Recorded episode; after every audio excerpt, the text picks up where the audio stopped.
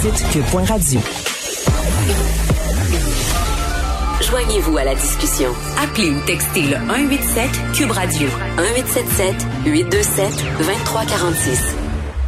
C'est l'heure de parler à Élise Jeté de la page En cinq minutes, cette formidable page de vulgarisation scientifique illustrée. Élise est, est productrice de contenu euh, à, en cinq minutes, mais aussi à Tabloïd. Bonjour. Bonjour Antoine. Donc, euh, deux pages sur euh, la COVID, euh, la COVID qui nous fait si peur, surtout avec ses variants.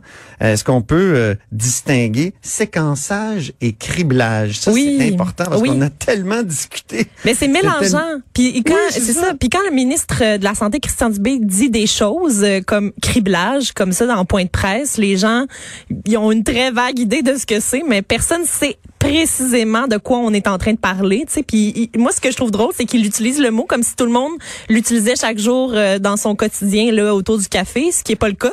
Donc avec euh, donc la... page en cinq minutes est très très utile. Oui, c'est ça exactement. Donc la page de samedi nous expliquait la nuance entre séquençage et criblage. Donc les deux sont nécessaires premièrement pour savoir quels sont les variants qui atteignent les patients. Ok, on peut pas savoir, euh, on peut pas savoir quel quel type de variant t'a infecté, Antoine, si on n'a pas fait les deux étapes? Parce que, que j'allais eu, moi, la COVID. Hein? Oui, je sais. Je me rappelle de la photo de toi très dramatique dans le Journal de Montréal. C'était un hommage discret à Ginette Renault. Oui, ah, bon, écoute, je ne savais pas. mais... mais la question que je posais, c'était j'ai la COVID-19, mais laquelle? C'est ça, mais je trouve que j'étais d'avant-garde. Oui. À l'époque, on, parlait de la du variant S ou du variant L. Oui, et là, il y en a de plus en plus. Et même ben en fin de semaine, on annonçait qu'il y, y, a deux variants qui ont qui se sont fusionnés. Là, ça, c'est une autre histoire. Je suis en train de préparer une page sur la fusion des variants pour euh, vendredi prochain. Euh, mais on dit que le variant britannique aurait fusionné avec le variant californien pour faire un mutant encore plus mutant. Donc, moi, euh, je, je, suis vraiment fascinée par tout ce qui peut dériver des variants. Donc, on parle de séquençage et criblage. Séquençage, c'est pour savoir à quoi ressemble le variant. Donc, c'est comme de faire un portrait robot de chacun des variants avec le séquençage. Euh, on peut imaginer chaque virus, chaque version du virus, donc chaque variant, comme étant un mot de 30 000 lettres. Ok, donc on imagine qu'il y a 30 000 lettres, mais à partir d'un alphabet qui n'a que quatre lettres. Donc, mettons qu'il y a A, B, C, D, puis ça finit là, OK? Fait que là, ABCD, c'est les composantes de chaque virus. On appelle ça les bases nucléiques. Et là, il y a un enchaînement de ces quatre lettres-là. Euh, mettons AA, BB, DD, CC, CC, AB. c'est ça, pendant 30 000 lettres, OK? Et c'est l'ordre et les enchaînements de ces lettres-là qui fait qu'on a un virus qui est différent. On a un variant différent quand l'enchaînement, la séquence de lettres n'est pas la même. OK? Donc ça, mhm. ça s'appelle notre séquençage. C'est euh, ça décrypte finalement les 30 000 lettres qui forment le mot. Euh, donc euh, après ça, on peut essayer de faire correspondre le virus qui t'atteint Hein, Antoine, celui que tu as pogné. On va, on va essayer de savoir c'est lequel en essayant de le faire correspondre. Et ça, c'est le criblage. Donc, le séquençage, essayer de faire le portrait robot de chacun des virus, là, savoir c'est quoi le, comment ce variant-là agit, il est fabriqué avec quoi ce variant-là. C'est le séquençage. Ça prend une bonne semaine euh, avec une machine qu'on appelle un séquenceur pour reconstituer l'enchaînement de lettres. Euh, Donc, le séquençage, c'est un peu le, plus général et le criblage, c'est particulier euh, au virus précis qui nous a C'est ça. Donc, euh, quand on va faire du criblage, on va prendre un segment spécifique de ton virus à toi, donc celui qui t'infecte. On va le multiplier pour qu'il soit très, très facile à reconnaître. Puis, on va essayer de le faire correspondre un peu comme euh, un, casse-tête à deux morceaux. Donc, on a, on va vider un, on va vider un des deux espaces du casse-tête dans le séquenceur, dans ce qui est la séquence de, par exemple, le, variant britannique, si on veut. Puis là, on va essayer de voir si la partie qu'on a multipliée plein de fois de ton virus à toi fit dans le trou, si on veut, du casse-tête de la séquence du variant britannique. Je sais pas si c'est clair à l'oral, mais visuellement, c'est très euh, facile à comprendre euh, grâce à la page en 5 minutes de samedi dernier. Donc, ça permet un peu de savoir euh, comment ça marche.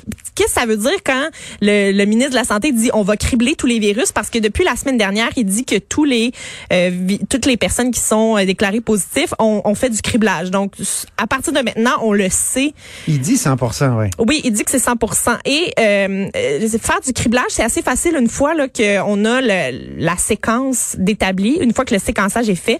Ça prend là environ une heure, euh, quelques heures, là, une heure ou deux, là, puis euh, on sait c'est quoi exactement le variant qui t'a infecté. C'est assez intéressant. la page de vendredi aussi, euh, oui. en terminant. Là. Ben, euh, en fait, euh, vendredi. La troisième vague. Oui, la troisième vague. Une page COVID. Oui, une autre. ben, regarde, on parle pas mal tout, tout le temps de ça ces temps-ci. C'est mono-sujet. Oui, mais, c'est quand même intéressant. Il y a tellement de choses à dire. Oui. Il y a tellement de choses à dire. Les experts de l'INSPQ et de l'Université Laval ont rendu public le mercredi dernier les nouvelles hypothèses qui concernent l'évolution de la pandémie à prévoir, hein, avec les assouplissements des mesures sanitaires qu'on a annoncées. Et là, on nous dit dit qu'il faut vraiment se méfier des variants parce que euh, oui, je, t'ai un peu entre-entendu là tout à l'heure. Tu disais il y a certains variants qui, peuvent être moins contagieux. Euh, puis mmh. évidemment, c'est une c'est une option aussi, mais on sait on sait pour sûr, là, en ce moment, on est sûr et certain, Antoine, que les, euh, les variants, le variant britannique, le variant sud-africain et le variant brésilien, ils sont plus contagieux. Donc, ceux qui, mhm. ceux qui nous stressent en ce moment, ils sont répertoriés. Et là, on a un tableau qui est fait par l'INSPQ puis qui est mise à jour plusieurs fois euh, par semaine. Mais il y avait des bonnes nouvelles sur celui de l'Afrique du Sud. Oui, ben c'est ça. Il serait peut-être there's no proof that variant is more infectious. C'est ça. lui, lui, on sait pas s'il est plus euh, on on est plus sûr en fait. On, est plus sûr. On hein, est plus sûr s'il est aussi euh, contagieux. Par contre, on sait que le vaccin ne fonctionne pas. Euh, il y a plusieurs des vaccins qui sont en, en développement en ce moment qui ne fonctionnent pas bien sur le variant sud-africain, ce qui pourrait représente un problème à long terme.